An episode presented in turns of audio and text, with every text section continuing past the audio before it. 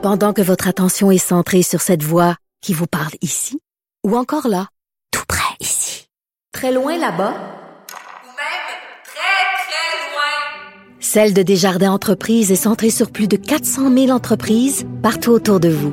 Depuis plus de 120 ans, nos équipes dédiées accompagnent les entrepreneurs d'ici à chaque étape pour qu'ils puissent rester centrés sur ce qui compte, la croissance de leur entreprise. Si les plantes ressentent de la douleur? Ou encore, comment est-ce que les daltoniens voient le monde? Le balado en cinq minutes est pour vous. Explorez la science, l'actualité et l'histoire en un temps record. La Feu, en collaboration avec le gouvernement du Québec, est fière de propulser la série Balado en cinq minutes. Ne laissez pas les questions sans réponse plus longtemps. En cinq minutes, disponible sur l'application et le site cubradio.ca. Avis à la gauche. Ben oui, on le sait. Martineau, ça n'a pas de bon sens comme il est bon. Vous écoutez Martineau. Cube Radio. Vous savez que les libéraux ont euh, interdit les peines minimales obligatoires. Il y avait des catégories de crimes violents. Si vous si euh, vous faisiez partie de ça, si vous avez commis un crime violent, vous aviez une peine minimale obligatoire. Par exemple, si vous avez commis un crime avec une arme à feu, paf, on n'y est pas, ça va être X en prison. Les libéraux ont dit ben non, c'est méchant, c'est pas bon, on prend le méchant. Fait que là, le Parti conservateur dit je m'excuse, mais il faut corriger l'erreur des libéraux. Faut rétablir les peines minimales obligatoires pour certains, certains criminels violents. On va en parler avec M. Perpolus, député fédéral conservateur de Charlebourg, Haute-Saint-Charles et lieutenant politique pour le Québec. Bonjour, Monsieur Bon Huss. Bonjour, bonjour, ça va bien? Yes, merci. Alors, comment comment euh, que les- les- expliquez ça euh, euh, que, que les libéraux avaient enlevé les peines minimales obligatoires?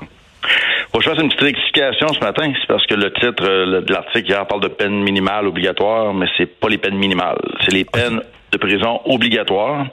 Euh, ce qui a été enlevé avec la mise en place à la- l'automne passé, vous vous souvenez de la loi C5. On a des euh, un cas par exemple de Jonathan Gravel qui avait agressé sexuellement euh, de façon grave une femme. Puis normalement avec l'ancienne loi à l'époque, avant cette loi-là, il aurait été en prison.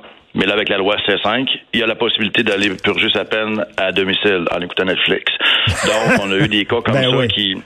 On a encore un autre cas hier, un, un monsieur euh, Éric Jean à Alma, au, au Lac-Saint-Jean, c'est la même chose. Normalement, avec le crime qu'il a commis, il aurait dû aller en prison, mais non. Là, il a Mais- dit, moi, avec la loi C5, maintenant, je peux aller purger ça dans ma maison. Mais Monsieur Paulus, comment ça se fait justement que les libéraux ont accepté ça, de bannir les, les, les- peines, euh, ces peines-là, les peines à la maison, euh, euh, euh, c'est-à-dire de, de, de, de permettre à des criminels violents de purger les peines à la maison? C'était quoi l'idée derrière ça?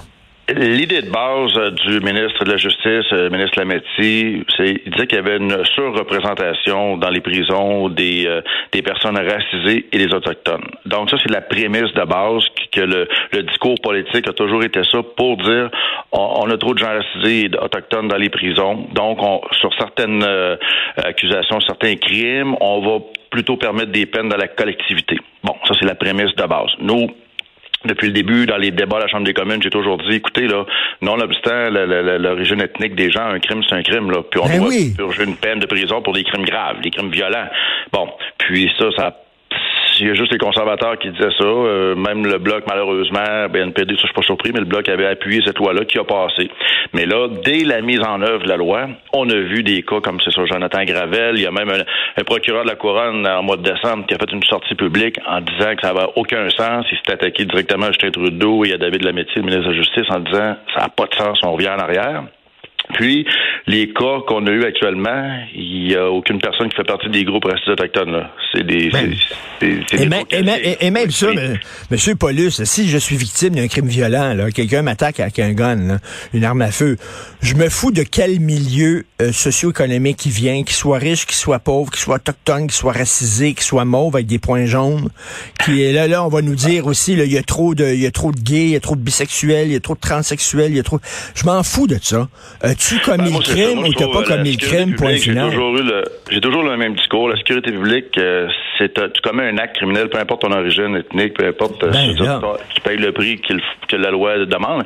Et c'est, et c'est ça. C'est pour ça que là, en, en changeant la loi, en amenant avec la loi C5, qui a été dénoncée en passant par euh, tous les, les, les, fédérations, les associations de policiers, même les groupes de victimes se sont levés contre ça en disant ça n'a pas de maudit bon sens. Donc, excusez.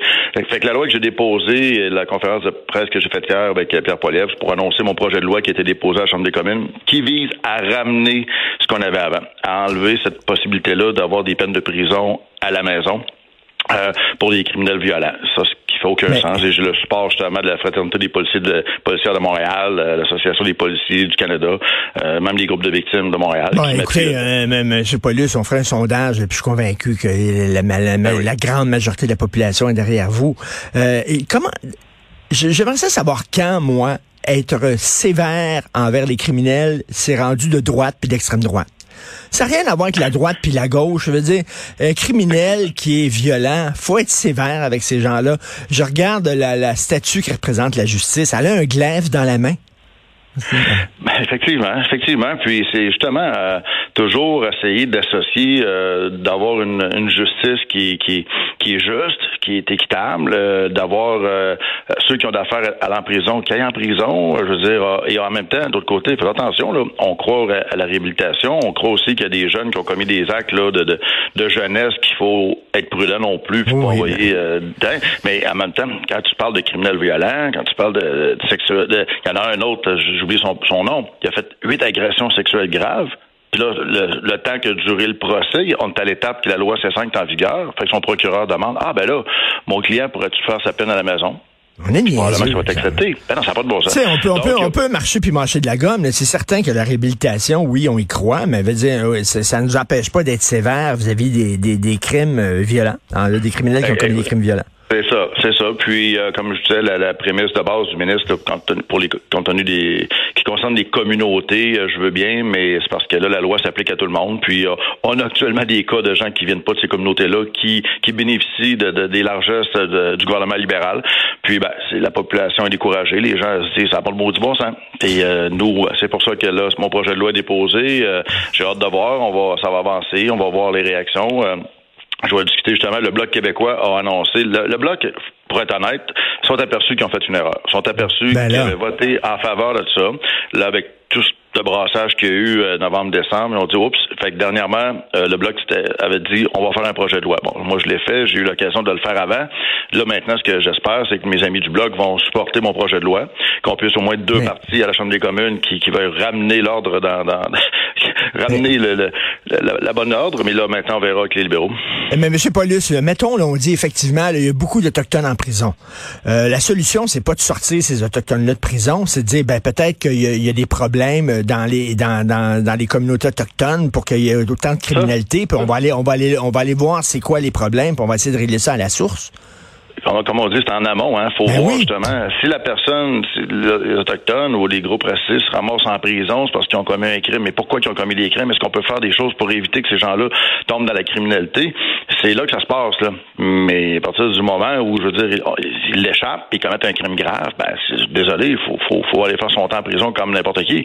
Euh, mais il reste que ça, c'est un côté idéologique, euh, puis du côté libéral, là, c'est très compliqué. Là. Dès que tu soulèves l'enjeu, je me suis même fait traiter de raciste en soulevant cet enjeu-là, alors que pour moi, c'est assez ah, ah. clair, là, peu importe la couleur, là, je veux dire, on est tous assujettis aux mêmes lois, ce qui me concerne. Ben oui, euh, écoutez, euh, y a-tu de l'ingérence chinoise? On dirait qu'on n'appelle plus pantoute, cette affaire-là. Ça faisait tous les journaux, tout ça. Joe Biden, la visite de Joe Biden a comme donné un répit à Justin Trudeau. Euh, M. Biden débarque en ville. Fait que là, oups, toute la, tout d'un coup, l'histoire de l'ingérence a arrêté, tout a arrêté. Mais nous, de notre côté, ça continue. On a Bon, on a eu le budget aussi cette semaine, là, la catastrophe économique, là. mais euh, non, non, c'est pas fini ça, cette histoire-là. Au contraire, euh, les prochaines élections fédérales, on ne sait pas encore à quel moment elles vont avoir lieu, mais on voudrait être sûr qu'elles soient, euh, qu'elles soient, qu'il n'y ait pas d'ingérence autour de nos prochaines élections. Là. Ben oui, en tout cas, on va s'en reparler certainement. Pierre Paulus, député fédéral conservateur, merci, et lieutenant politique pour le Québec. Merci, bonne journée.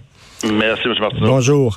Alors, euh, c'est vrai qu'on ne parle plus d'ingérence chinoise, absolument plus. Hein. La visite de Joe Biden, ça a réglé le chemin Roxham qui, entre, entre vous et moi, c'était réglé. Ça a l'air depuis près d'un an, cette affaire-là. Mais ils ont attendu euh, d'avoir une belle occasion de se faire prendre en photo en se serrant la main. Euh, donc, l'ingérence chinoise, là, c'est comme, c'est mis sous le tapis. Hein. C'est le rapporteur qui va décider si oui ou non on va avoir une commission d'enquête publique. C'est quand même quelque chose.